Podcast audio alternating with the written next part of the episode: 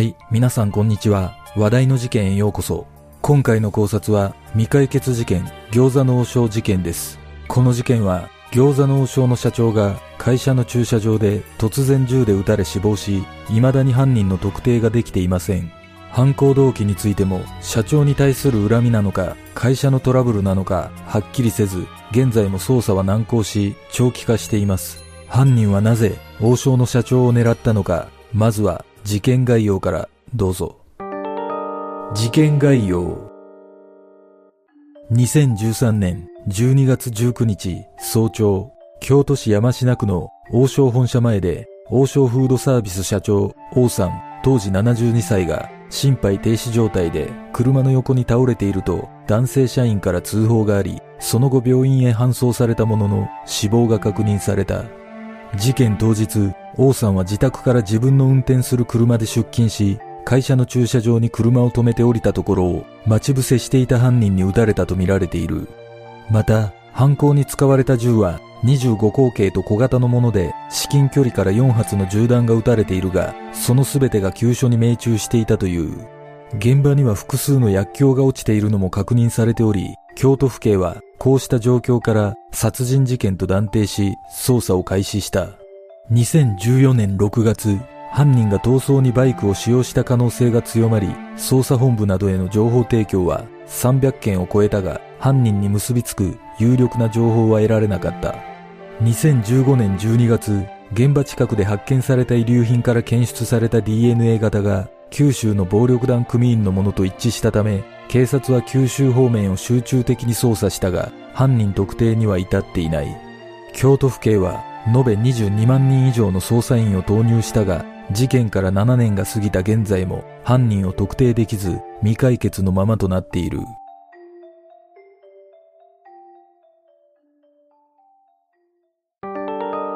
現場の状況事件当日の朝は真冬ということもあり、現場周辺は薄暗く、その日は小雨が降っていた。現場は閑静な住宅街の中にあり、王さんは本社の向かいにある駐車場に自身の車で到着し、午前5時45分頃、車から降りたところを待ち伏せしていた何者かに襲撃された。王さんは毎朝6時前に一人で出社し、清掃をしていたことから、犯人はその情報を知っていた可能性が高く、一人のタイミングを狙った計画的な犯行とみられた。警察の現場検証の結果、周囲に争ったような形跡はなく、倒れていた王さんの着衣に乱れもなく、殴られたような跡や、抵抗した際につく防御層などもなかったため、王さんは抵抗する間もなく銃撃されたとみられている。また、王さんの財布や現金、携帯、手帳、金庫の鍵などは盗まれていないため、物取りの犯行ではなく、殺害そのものが目的であった可能性が強まった。現場周辺には犯人の特定につながるような決定的な証拠となる遺留品は残されておらず、事件の目撃者もいなかった。しかし、不可解なことに、閑静な住宅街の真ん中で発生した事件であるにもかかわらず、銃声音や争う声、車が急発進する音など、何らかの物音を聞いた人もほとんどいなかったという。さらに、事件当日は雨が降っていたことから、犯人の指紋なども採取できず、捜査は難航することとなった。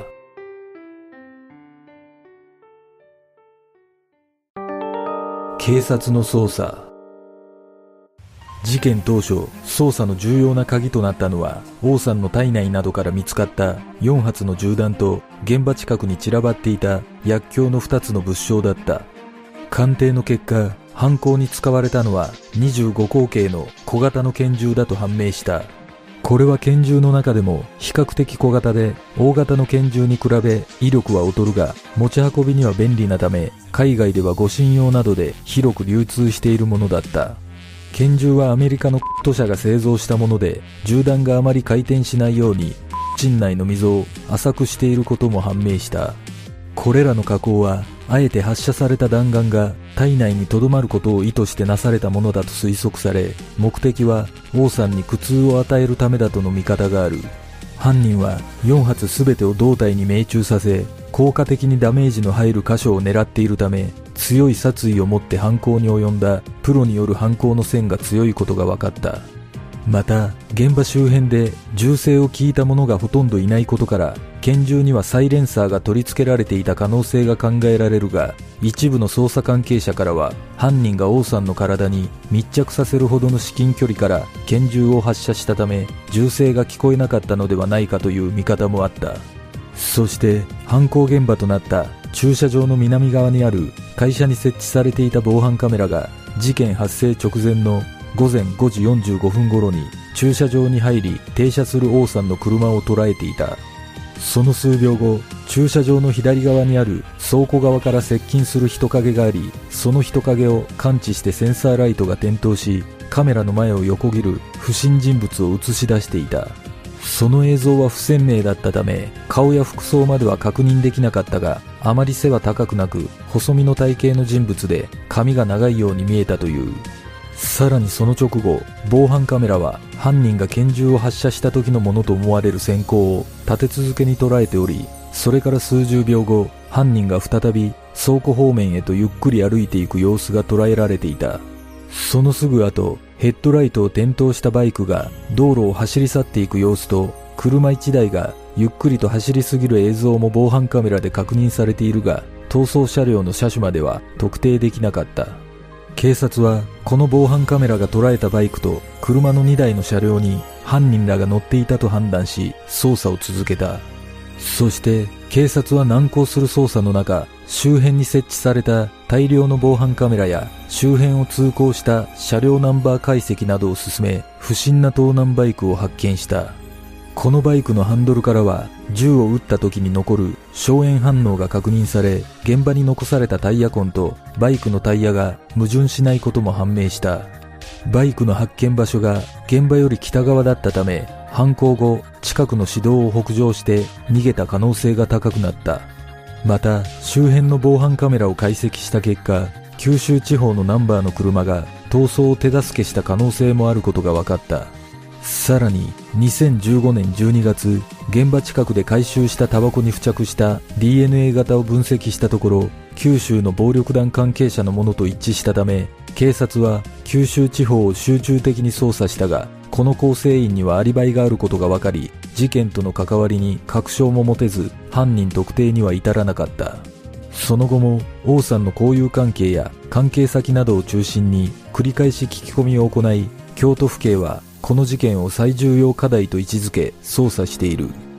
現在長期化する中で捜査幹部は決して暗礁に乗り上げているわけではないと強調している。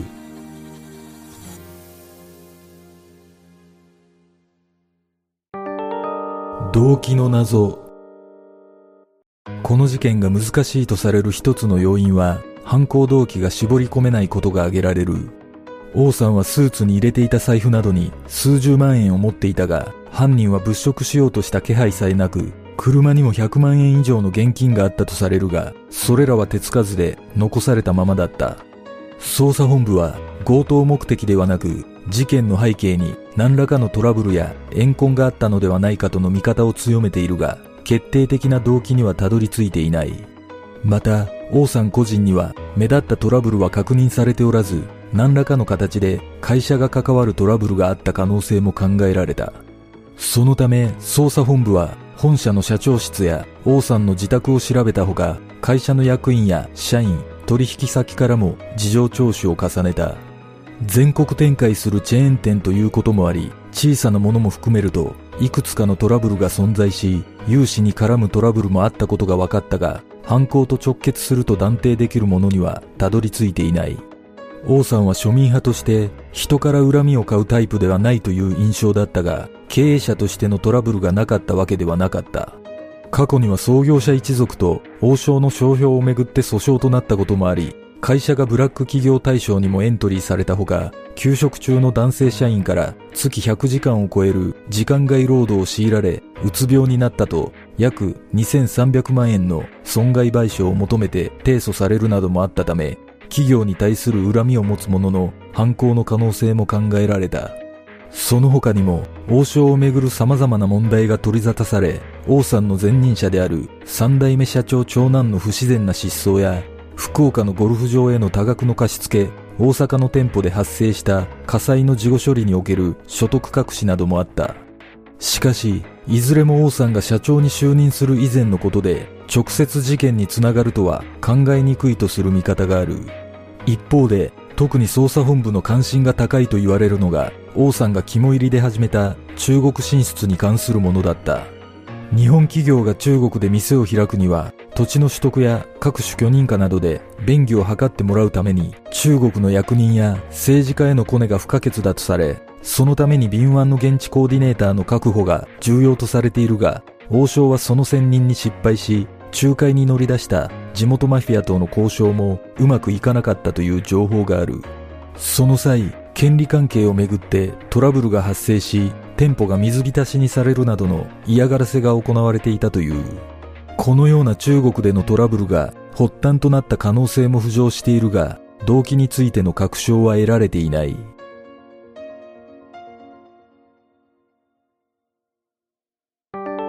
様々な犯人像取引先。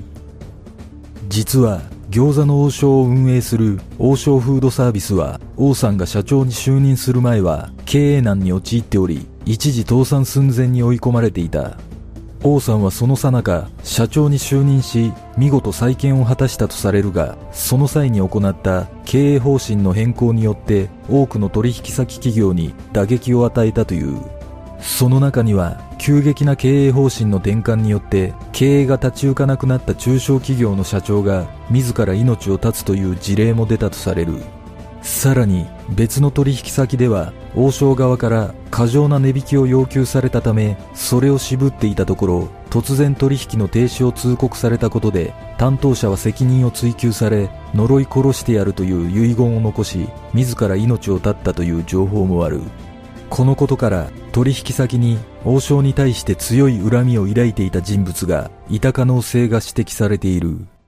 企業経営者 X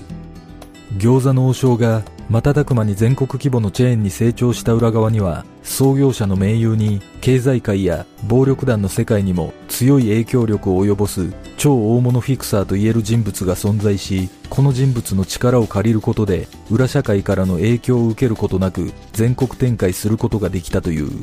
その後も二人の関係は続き創業者の息子が社長を後継した頃にはこの人物の腹違いの弟 X に関係は引き継がれたとされている。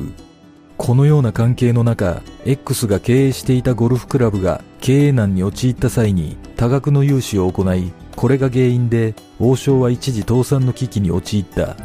その責任を取る形で創業者の息子は社長を辞任しているがその後王さんが社長に就任した際不良債権処理を断行するため裏社会との関わりを断つ動きをしたという話がありこれが原因でこれまで関係のあった裏社会の人物との間にトラブルが生じたのではないかという見方がある。そんな中2016年3月29日王将の経営実態を調査してきた第三者委員会がこれらを裏付けるような調査報告書を発表した。王将は過去数十年土地建物ゴルフ会員権の購入などについて九州の企業経営者 X と約260億円に上る不適切な取引を続けそのうち約200億円を流出させたということが報告書により明るみになった。王将は X からハワイの土地建物や福岡市内のビル購入子会社を通じて巨額の貸し付けを行いその上トラブル対応も依頼していた。このような取引の結果約200億円が流出しそのうち未回収の約170億円を特別損失として会計処理していたとの報告書が発表された。この報告書の内容から創業当初からの裏社会とのつながりが明るみとなりトラブル処理などの見返りに億単位の金が流れていたことが分かった。しかし第三者委員会は X と王将の不適切な取引については詳細に指摘したものの会社と反社会的勢力の関係は確認できなかったと結論付け事件との関係にも言及しなかった。これを受け捜査本部は X の自宅や関係先に家宅捜索を行い現場近くにあったタバコから九州の暴力団組員の DNA が検出されたことに関しても X が殺害を依頼したとの見方を強めたが現在も決定的な証拠はつかめていない。中国人2005年頃、餃子の王将は中国大連に1号店をオープンさせているが、出店をめぐるトラブルにより中国系マフィアに命を狙われたという見方がある。王将は現地コーディネーターの人選に失敗し、新たに別のルートからコーディネーターを雇って強引に計画を進めるということがあり、王将側が現地コーディネーターへの報酬を一方的に支払わなかったという情報もある。こうした一連の行為が現地の中国系マフィアの激しい怒りを買い、この状況に焦りを覚えた王さんは暴力団関係者を通じて現地の有力実業家に事態の収集を依頼したが逆に中国系マフィアのさらなる怒りを買う結果になったというこれらの報復のために中国系マフィアがヒットマンを差し向け王さんが殺害されたとの見方がある。また犯行に使用された銃は25口径の小型拳銃で重心や弾丸が加工されておりこれらは中国系マフィアなどが拷問や見せしめに使用するものと類似する点があるとされている。さらにある捜査関係者によると25口径の小型拳銃というのは暴力団など日本の犯罪組織はあまりこの銃を使用しないと述べている。25口径は弾丸が小さく殺傷能力が低いため訓練を積んだものでなければ相手を死に至らしめることは難しくいわゆるヤクザが殺しに使う拳銃は35口径がほとんどだとされている。また中国系マフィアに多い人民解放軍出身者であれば訓練されているため小型の拳銃の扱いに慣れているという見方もある。半グレ集団。王さんが社長になり餃子の王将は一気に経営を立て直し、急激に店舗数を全国に増やしていくこととなった。そのさなか、2012年12月、金沢市で王将の出店をめぐってトラブルが発生している。この店舗に近所のショーパブに勤めるホスト風の男らが集団で押しかけ、全裸でカウンターに登って騒ぐなどし、それをネット上に公開した。この騒動が原因で、この店舗は2013年9月に閉店に追い込まれたという。そのため、王将側はこの時店舗で騒いだ10人の男らを相手取り、刑事告訴している。実は、この10人の男らが勤めていたショーパブは、中国残留コジラを中心とする半グレ集団ドラゴンのメンバーが経営に関わっており、王将が出店した場所にショーパブを出店しようと計画していたところ、王将が横槍を入れる形で出店し、それに激怒したドラゴンのメンバーらが店に押しかけたというのがこの騒動の発端だと言われている。そしてこの騒動からわずか2ヶ月後に王さんの事件が発生しているため裏社会を知る人物の間ではドラゴンによる報復だったのではないかとの疑いが浮上している。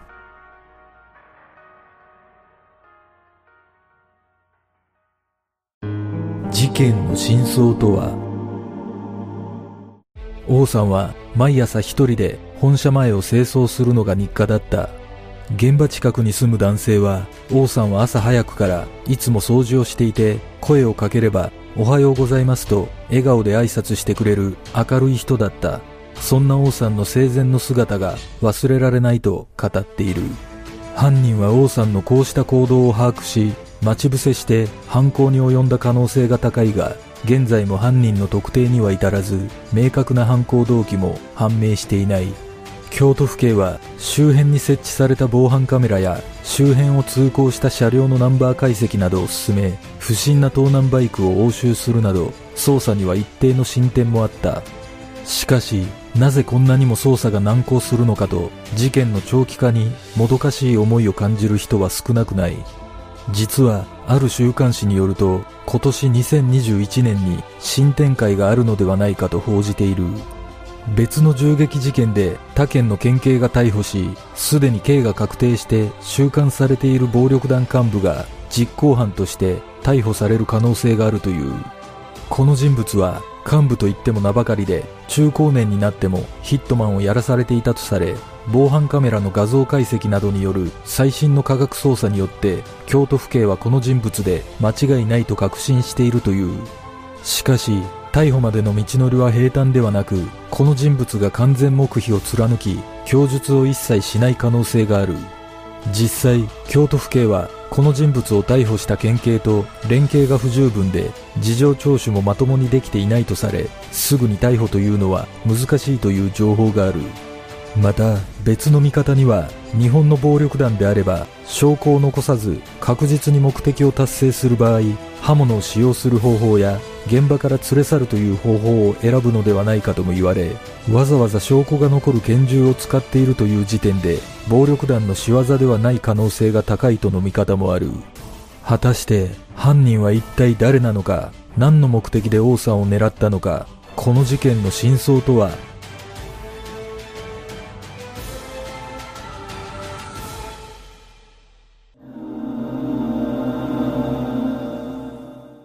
私がこの事件で疑問に感じる点は、九州ナンバーの車が犯人の逃走を手助けした可能性があるという見方についてです。仮に九州の暴力団がこの事件に関与しているとするならば、わざわざ九州ナンバーの車を使って足がつくような危険な行動をするとは思えません。そして現場近くで見つかったとされるタバコからも九州の暴力団の DNA 型が検出されていますが、一説には現場から1キロほど離れた場所にあったという情報もあるため、事件との結びつきについて弱い印象があります。この事件は計画的犯行の側面が強いため、暴力団の犯行だとすればかなりずさんに感じます。もしかしたら、この事件の犯人は暴力団の仕業に見せかけようと偽装工作を行っていたのではないでしょうか。この事件の動機を探ることは難しいですが、やはり防犯カメラに映った人影の解析が犯人を絞り込める唯一の鍵だと感じます。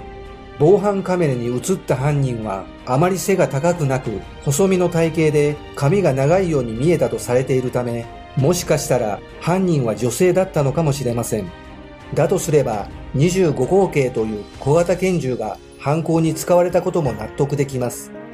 この事件は様々な犯人像が考察されていますが、やはり犯行動機に関しては、どれも決め手に欠ける印象があります。状況的に見ると、金目当てではないことは確かだと思うのですが、どうしてもなぜ王さんが殺害されなければならなかったのかという疑問が残ります。犯行に使われた銃が25口径という珍しいものであることからも、おそらく誰かが王さんの殺害をプロに依頼した可能性が高いと感じますが、これだけ多くのきな臭い話が出てきていても、王さんを殺害することによるメリットがあまり見えてきません。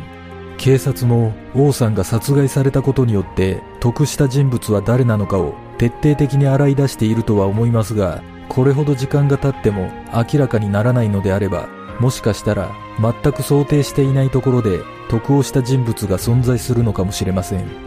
実は2019年に現在の王将社長があるメディアのインタビューで興味深い内容を話しています。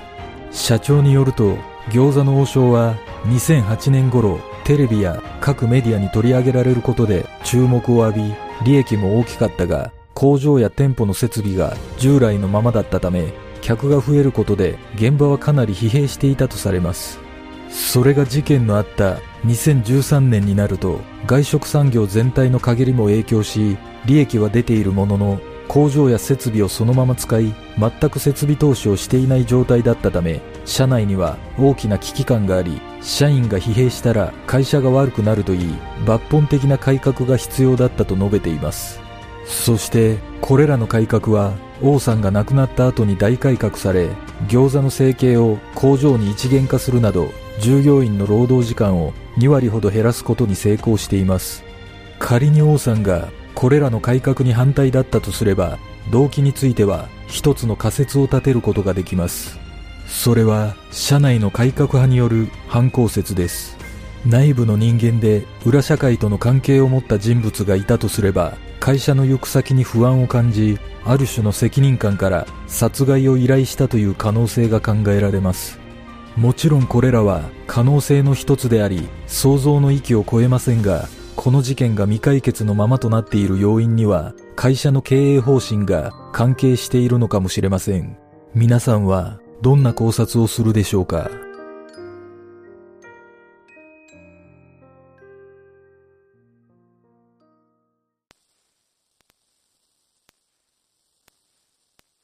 では、今回の考察は以上となります。よかったら、グッドボタン、チャンネル登録お願いします。ご覧いただきありがとうございます。では次の考察で